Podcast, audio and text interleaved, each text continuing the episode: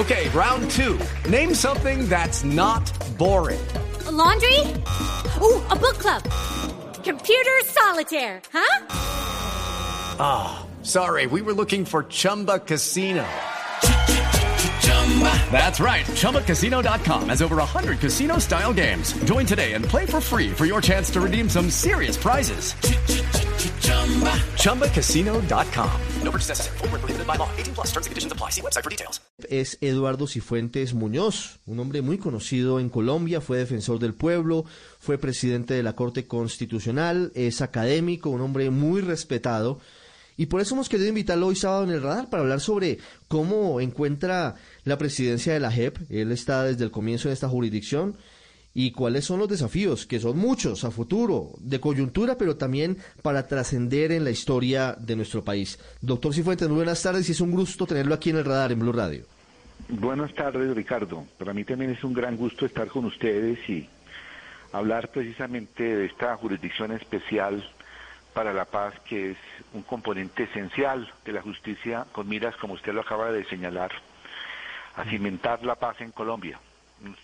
Son 50 años de guerra que han dejado dolor y muchas familias, individuos, hemos perdido vidas valiosas, eh, la vida comunitaria ha sido interferida, los lazos sociales rotos, porque efectivamente se cometieron delitos atroces, delitos que se conocen como delitos de lesa humanidad, crímenes de guerra, eh, genocidios, y en ese sentido, pues la tarea de la Jurisdicción Especial para la Paz resulta muy importante porque es cerrar ese conflicto definitivamente, pero en términos de verdad, de justicia y reparación para más de 8 millones de colombianos. 8 millones de víctimas del conflicto armado de más de cinco décadas, doctor Cifuentes. ¿Qué, tiene, ¿Qué opinión tiene usted sobre las críticas desde algunos sectores políticos y de la sociedad colombiana la JEP? Pues eh, precisamente ese número de 8 millones de víctimas, de 50 millones eh, de habitantes, le dicen usted mucho. O sea, ¿de dónde vienen estas, estas críticas? No vienen de las víctimas. Las víctimas están esperando precisamente un fin a la impunidad. O sea, antes de la JEP podríamos decir que sí, hubo investigaciones, se han dictado sentencias, sin embargo, digamos, el, saldo es un saldo de impunidad. Por eso se cerró el, el acuerdo de paz sobre la base que no podría haber impunidad y este es un logro gigantesco en términos históricos. O sea, no se registran muchos datos en la historia de que un Estado y un grupo armado lleguen precisamente a un acuerdo de paz y que ese acuerdo de paz no termine en una amnistía, en un perdón, sino por el contrario, en la idea de que para estabilizar la paz es necesario que tanto los ex guerrilleros como exintegrantes de la fuerza pública, como terceros, efectivamente se sometan a un proceso de justicia que es un proceso muy particular, como usted lo conoce muy bien, que tiene una ruta en principio no adversarial y eventualmente adversarial, pero que en últimas eh, se desencadena en el sentido de darle al país eh, seguridad sobre qué pasó, aportes de verdad, de justicia, reparación y sanciones. Y por consiguiente, estos sectores críticos no creo que representen de ninguna manera el mundo de las víctimas. Son sectores críticos que pues eh, expresan políticamente su ideario. Yo creo que es respetable, pero nosotros tenemos la esperanza de que ellos efectivamente también reconozcan la trascendencia que para las víctimas, para el país y para el Estado colombiano representa, en este caso, ponerle fin a la impunidad y hacerlo en términos de verdad y no temerle a la, verdad, Ricardo. Doctor Cifuentes, ¿cómo se les puede explicar a los colombianos? Ya han pasado cuatro años desde la firma del acuerdo del Teatro Colón. El 24 de noviembre se cumplen cuatro años pero todavía para un sector de la población la JEP eh, no va a impartir justicia, sino que abre una puerta a la impunidad, porque lo que imagina una parte del pueblo colombiano que ha sufrido seguramente como todos indirecta o directamente la guerra, pues el concepto de justicia es que quienes cometieron delitos graves como exguerrilleros de las FARC, sobre todo, aunque también aquí tenemos integrantes de la fuerza pública y civiles, paguen cárcel, paguen prisión y, de esa manera se salden las deudas. ¿Cómo explicarles la diferencia de concepto entre esa justicia, eh, de alguna forma una justicia vindicativa, frente a la justicia restaurativa que eh, quedó en el acuerdo de paz?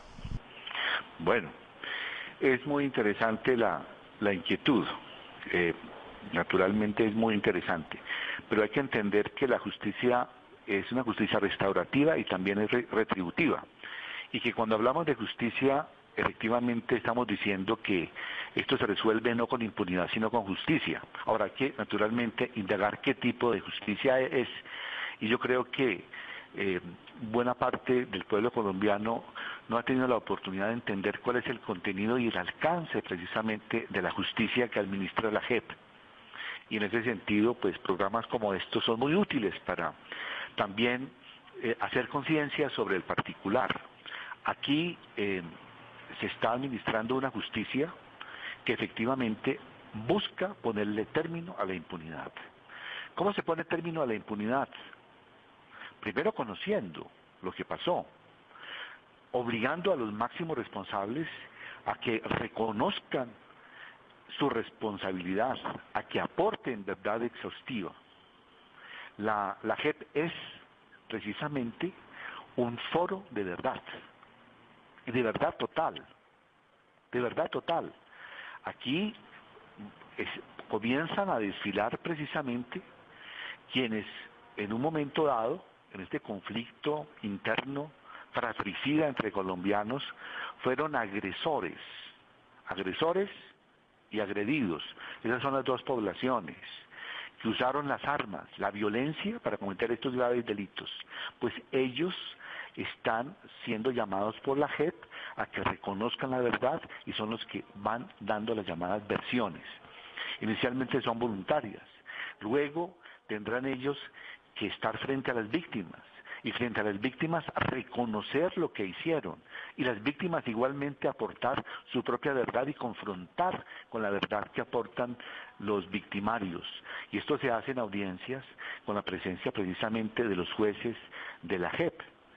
Yo creo que esto que está ocurriendo en Colombia es muy significativo en nuestra propia historia y frente además a lo que ha ocurrido en otros conflictos armados en el mundo.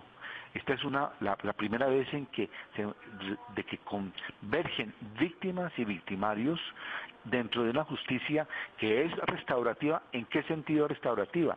Se trata precisamente de, de suturar esas grietas sociales que generó el conflicto y para eso tenemos que darle una oportunidad a los agresores a que efectivamente hagan primero paz consigo mismos, que me parece importante.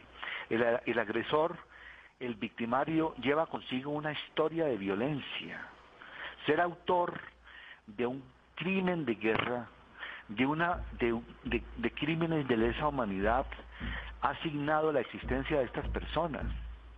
Ellos tienen que efectivamente desligarse de ese pasado y para hacerlo tienen que aportar verdad exhaustiva y verdad exhaustiva frente a las a las, a, los, a las víctimas y frente a los familiares de las víctimas. Y estas igualmente tienen que completar tu propia historia y su propio relato. Esto es trascendental en términos de justicia y no tiene antecedentes en Colombia. Y esa justicia restaurativa obliga precisamente a reconocer esa responsabilidad y serán sancionados. ¿Cuáles son las sanciones? Que es un, punto importante. Y cuando hablamos de sanciones, justamente estamos hablando de no a la impunidad. Las sanciones son sanciones que se llaman propias en el régimen no adversarial, o sea, en el régimen en el cual la persona reconoce completamente su responsabilidad y asume las consecuencias de sus propios actos. De dos a ocho años son sanciones y son penas que implican restricción de la libertad. Estas personas no pueden moverse en un círculo territorial amplio, sino muy reducido. Hacemos una pausa muy corta y ya seguimos con esta charla con Eduardo Cifuentes Muñoz, el nuevo presidente de la Justicia Especial de Paz. Solo la más alta conciencia sobre nuestra vida cambiará la suerte de esta pandemia. Agradecemos a cada uno de nuestros clientes por ser esos aliados estratégicos que siempre han estado allí. Sientan la plena confianza que nuestra relación no se verá afectada por esta coyuntura Nuestras plantas de harina de trigo, maíz y nuestra división de pasta, galletas, café y cereales continuarán operando como siempre. En todo momento estaremos dispuestos a garantizar un excelente servicio. En Organización Solarte, trabajamos pensando en usted.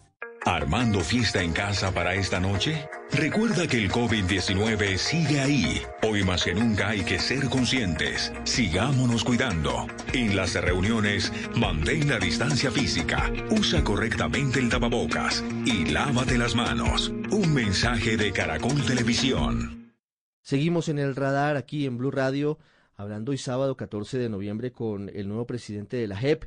Eduardo Cifuentes, quien hace pocas semanas asumió el cargo en reemplazo de Patricia Linares. Muchos temas importantes que hablamos a esta hora. Doctor Cifuentes, también hay críticas, y perdónenme empezar por este lado, pero eh, creo que es importante y ya vamos a hablar de lo que viene para la JEP, que es crucial. Porque hay sectores políticos y una parte de la sociedad que comulga con esos sectores políticos que considera que la JEP durante este tiempo de funcionamiento, más de dos años, pues ha sido ineficiente, porque no tiene todavía una sentencia en firme. ¿Qué le responden desde la JEP a quienes dicen que ha tenido tiempo suficiente para emitir ya sentencias y no lo ha hecho? Mira, primero quiero decirle que esos sectores están sobreestimados, le digo, y, y ha sido, digamos, el punto inicial de esta conversación con usted, Ricardo hablamos de 9 millones de víctimas y estamos hablando de un sector al cual no sé por qué el país obsesivamente le da más importancia de la que tiene. Ya no, no quiero de ninguna manera desestimar el derecho a la libertad de expresión, pero de verdad, frente a una tragedia humanitaria de estas dimensiones, cuando se llega a un acuerdo de paz, cuando se constitucionaliza, cuando se incorporan todos los principios de derecho internacional, cuando se inicia una jurisdicción, cuando tenemos una justicia restaurativa que es al mismo tiempo también retributiva. Cuando se pone todo esto en marcha, eh, desde afuera comienzan pues estas críticas y, y, muchas y las críticas no han sido solamente críticas, sino saboteo. Por ejemplo, mm. las objeciones presidenciales, el recorte de los, del presupuesto, son realmente obstáculos de ese orden. No es entregar, no entregar las pruebas a la sección de revisión, no entregar videos, generar situaciones eh, para, para, para hacer aparecer desde el principio una, mm. una institución de esta recién nacida como si fuera, mm. eh, este, estuviera aquí eh, revolucionarios como jueces, cuando son jueces de verdad críticas de todo, ese, de todo ese orden que fueron obstáculos que yo creo que, repito, han sido sobreestimados porque muchas veces la prensa los repite, los multiplica y le da una dimensión que no tiene. Pero, pero doctor Cifuentes, antes, antes de seguir, me queda una pregunta. ¿Usted considera que el gobierno nacional ha torpedeado la JEP? Yo creo que, que, que, que las oficinas presidenciales eh, le, le, prestaron un tiempo importante a la JEP para su actuación. O sea, y efectivamente el resultado fue claro, o sea, la Corte Constitucional la desestimó. Eh, no tenían ningún sentido, ningún sentido. Y, y esa es la objeción presidencial. Cuando inicia la sección de revisión, eh, pues en el famoso caso de la garantía de nuestra edición eh, de, de Santrich, pide audiencia, pide todos los audios y los videos, no se le entregan eh, se, se torpedean acciones propias de la gente. ¿Eso qué significa? Eso, es, simplemente querer desde el principio esta criatura de justicia del acuerdo de paz eh, sitiarla y confrontarla. Afortunadamente, afortunadamente, la JEP tuvo una presidenta, Patricia Linares, una jurista que se enfrentó, que de una manera equilibrada eh, obligó al resto de la institucionalidad del Estado a respetar la JEP y ser respaldada por la comunidad internacional y por las víctimas. Entonces, eh, en ese sentido le quiero decir que hemos vivido eso y entonces, ahora qué se dice, no hay resultados. Entonces, hablemos del tema de los resultados. Pregunto, ¿usted cree que la JEP es el juez penal que analiza un caso de homicidio y entonces investiga y luego pues la fiscalía investiga, luego ante un juez acusa y luego dicta la sentencia. Ese, es la JEP. Mm, mm. No, pues la, JEP, la, JEP tiene un sistema distinto y es transicional. Yo le hago las preguntas, doctor Cifuentes, de los sectores que la critican. Y ya vamos a hablar de lo que viene porque también hay elementos importantes, por supuesto, de quienes la defienden y, y de las víctimas. La, la pregunta era didáctica, eh, Ricardo. O sea, no es, no es el juez del caso individual, no es el juez del homicidio, del hecho de sangre para investigar, juzgar y sancionar y llevarlo a la cárcel. No se trata de eso. La JEP, como ustedes bien lo entienden, no es eso. La JEP se ocupa de investigar y sancionar delitos de sistema. O sea, por eso aquí no tenemos casos sino macrocasos y macrovictimizaciones. Y, y el macro quiere decir que es una violencia masiva, que se repite en miles de casos, que genera miles de víctimas. Y por consiguiente, nuestra metodología, la forma de acopiar información, de buscar pruebas, de hacer contrastaciones, se tiene que referir a delitos de sistema, a macrocasos. Se han abierto siete macrocasos en dos años y medio, que es un término muy breve ante la dimensión y la embargadura de esos macrocasos. Le quiero decir, Ricardo, que en esos macrocasos se aglutinan cerca de 300.000 víctimas. Y ya estamos madurando esos macrocasos hasta el punto de que las primeras decisiones de esos macrocasos, que es la determinación de hechos y conductas, que precisamente obliga entonces a que explicitemos ante la comunidad nacional e internacional que también avanzan otros casos y naturalmente eh, la jurisdicción ya conociendo mucho más a fondo lo que ha ocurrido va a tener que eh, abrir casos nuevos, por ejemplo en temas de desplazamiento, en tema de, de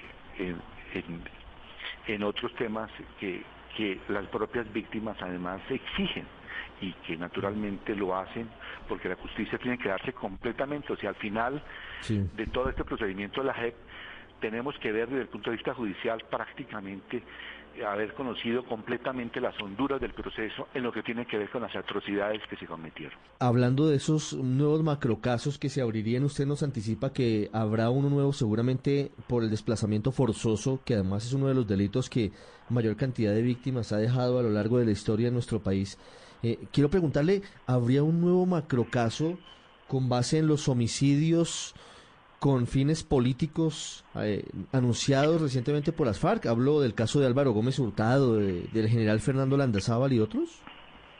La sala de reconocimiento eh, es la competente para tomar una determinación al respecto, pero pero digamos, si se advierte que hay una lógica de delito de sistema en esas materias, seguramente lo podrá hacer, pero como presidente de la JEP tengo que respetar, Ricardo, usted me entenderá la autonomía de esa mm. sala No, por supuesto, lo, entiendo, lo entiendo. Eh, ¿Cómo van a hacer ustedes la labor de contrastar frente al secuestro y frente a los falsos positivos que lo que digan unos y otros, que lo que digan los ex jefes de las FARC y lo que digan generales, coroneles y otros oficiales involucrados en los otros delitos, si se ajusta a la verdad. ¿Cómo van a decidir si, eh, si eh, acuden o pueden eh, tener la sanción propia del sistema o van al sistema adversarial para ser condenados eventualmente a 18 años de prisión? Me parece muy buena pregunta. Em, hay que entender que los insumos básicos de la JEP, como lo señala la Constitución y la ley, son precisamente las investigaciones que ha desarrollado la Fiscalía, las, eh, los juzgamientos que se han dado antes de que ingresara la JEP en funcionamiento, las investigaciones disciplinarias, las investigaciones de los más órganos de control, lo que ha hecho la justicia penal militar. Realmente todas estas órganos de la justicia y órganos cercanos a la justicia tienen que presentar informes ante la JEP y tienen que entregar expedientes y demás. Igualmente, las víctimas y las organizaciones entregan otra información desde la perspectiva de la víctima, o sea, de quien ha sufrido el daño. Hemos recibido más de 300 y muy importantes informes en la JEP por parte de víctimas y de grupos de víctimas.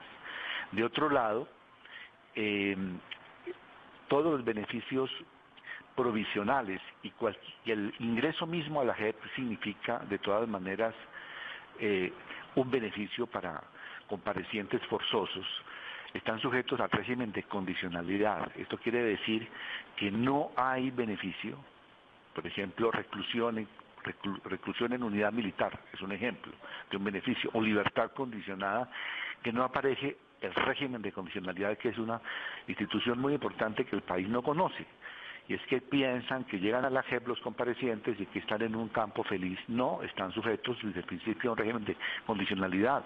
Pueden ser excluidos si no aportan verdad desde el principio. Y por consiguiente hay también un elemento de información o de revelación de verdad endógeno en la Step into the world of power, loyalty and luck. I'm gonna make him an offer he can't refuse. With family, cannolis and spins mean everything. Now, you wanna get mixed up in the family business. Introducing The Godfather at chapacasino.com. Test your luck in the shadowy world of The Godfather slot. Someday, I will call upon you to do a service for me. Play The Godfather now at chapacasino.com. Welcome to the family. No purchase necessary. VGW Group. Void where prohibited by law. 18 plus. Terms and conditions apply. Que son todos los aportes que constantemente se hacen en los regímenes de condicionalidad que abarcan a todos los comparecientes.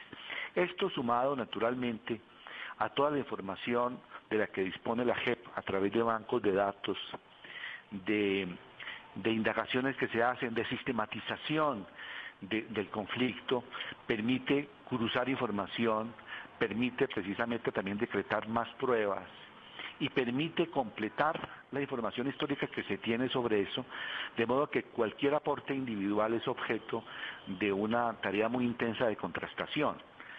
Y esa contrastación luego se refleja, le decía, en esa triada, victimario, víctima y juez, donde, donde viene, digamos, este espacio que se abre para aportes de verdad, para respuesta a ese aporte para la verdad y para la tarea del juez, que mutuamente todos ellos van construyendo la verdad. Y esa es y esa, y esa verdad contrastada es la que da pie a una sanción o a una absolución, porque muchas veces efectivamente se, puede, se, se podrá, se podrá y se tendrá que reconocer que no hubo responsabilidad, si así lo dice la verdad.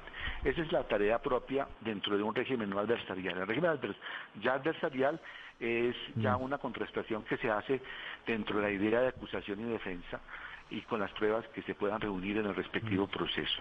Pero eh, Sí. quiero con esto señalar que la JEP no es una instancia o un tribunal o una jurisdicción ingenua, sino por el contrario, cada día se convierte en una potencia epistémica en el sentido de que es la entidad que más conoce el conflicto y de las atrocidades y por consiguiente tiene posibilidad de contrastación. Doctor Cifuentes, ¿usted ha podido hablar con el presidente Iván Duque?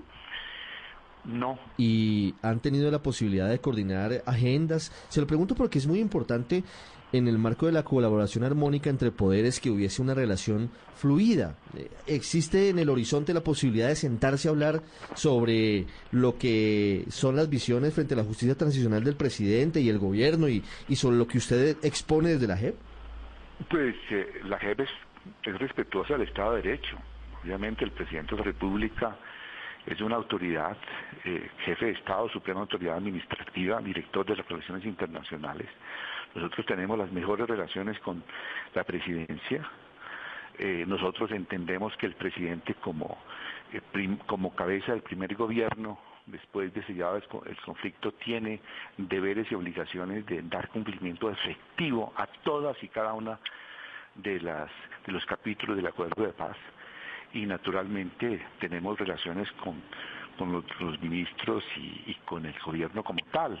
Y al mismo tiempo tenemos relaciones con los demás órganos de la, de la justicia y con la, y con la fiscalía. Nosotros estamos dentro del Estado, somos una somos institucionalidad. Yo creo que siempre el presidente es bienvenido a la Jurisdicción Especial para la Paz. Él puede tener su propia visión. Nosotros, pues naturalmente, entendemos que la, la dirección del Estado y la orientación del Estado se deriva precisamente de la Constitución y la Constitución pues plasmó la Jurisdicción Especial para la Paz, estableció su, su marco normativo y no creo que de ninguna manera el presidente pueda discrepar de eso, ni creo que discrepe de eso. Repito, frente al presidente, todo el respeto y todo el apoyo y la colaboración por parte de, las, por parte de la JEP y estamos seguros que este es un sentimiento también recíproco por parte del señor presidente. Sí, pero recientemente, bueno, desde el comienzo del gobierno, pero en los últimos días y semanas hemos visto un discurso del presidente Duque de alguna forma diciéndole a la JEP cómo debería operar y hablando de la manera en la que según él incluso lo dijo en las últimas horas, los autores de crímenes de lesa humanidad no deberían estar en el Congreso de la República. ¿Cómo lee usted lo que dice el presidente frente a la JEP, sobre todo en los ámbitos públicos, en los discursos, en los eventos? Bueno, yo creo que el presidente, en Colombia, uno de los, una de las em, virtudes del Estado de Derecho colombiano, que inclusive es una virtud en el contexto latinoamericano, es la independencia la autonomía de la justicia.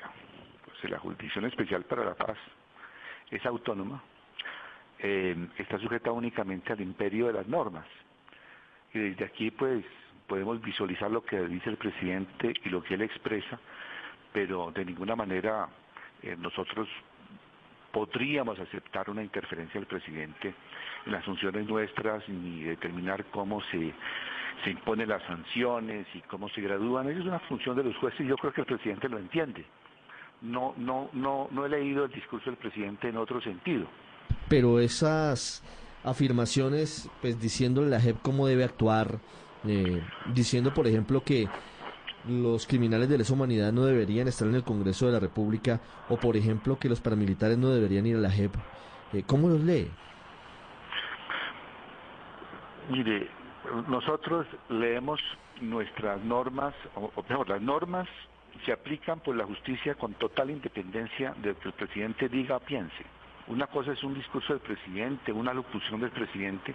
Esperamos naturalmente del presidente una actitud de, respeto frente a la institución. Nosotros no podríamos de ninguna manera tolerar ni toleramos la más mínima intromisión del presidente en el ejercicio de las funciones de la JEP. Ni sobre quiénes son los máximos responsables, ni sobre cuáles son las sanciones, eh, qué sanción privativa o restrictiva de libertad se debe imponer, bajo qué condiciones. Eso es parte de la función de la justicia en un Estado de Derecho. La función del presidente era además bien soportar, apoyar presupuestalmente a la entidad, velar por el efectivo cumplimiento de las normas, evitar precisamente que los comparecientes de la JEP vuelvan a cometer delitos, perseguir a los desertores de la, del proceso de paz, eh, esa es la función y para esos efectos, pues, él, él es el director de Relaciones Internacionales, suprema autoridad administrativa, es quien efectivamente se le confía el monopolio de la fuerza dentro del, dentro del Estado.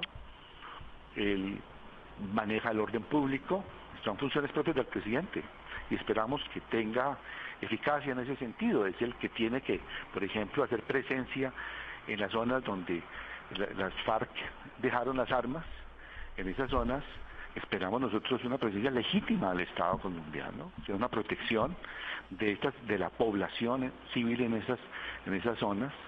Esperamos del presidente un cumplimiento de todos y de cada uno de los compromisos, no solamente en términos de desmovilización, sustitución de cultivos como lo señala precisamente el acuerdo de paz, los temas agrarios son fundamentales para restablecer condiciones de justicia en buena parte del país. Eso son, es lo que uno espera del presidente del Estado Social de Derecho y por eso lo apoyamos. Es el presidente de la Justicia Especial de Paz, recientemente posicionado Eduardo Cifuentes. Doctor Cifuentes, muchas gracias por estos minutos hoy sábado con los oyentes de Blue Radio.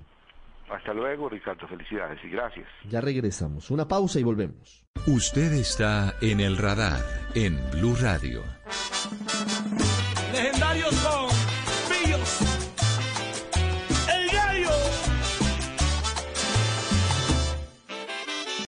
Lucky Land Casino asking people what's the weirdest place you've gotten lucky? Lucky? In line at the deli, I guess. Aha, in my dentist's office. More than once, actually. Do I have to say? Yes, you do. In the car before my kids' PTA meeting. Really? Yes. Excuse me, what's the weirdest place you've gotten lucky? I never win and tell. Well, there you have it. You can get lucky anywhere playing at LuckyLandSlots.com. Play for free right now. Are you feeling lucky? No purchase necessary. Void where prohibited by law. 18 plus. Terms and conditions apply. See website for details.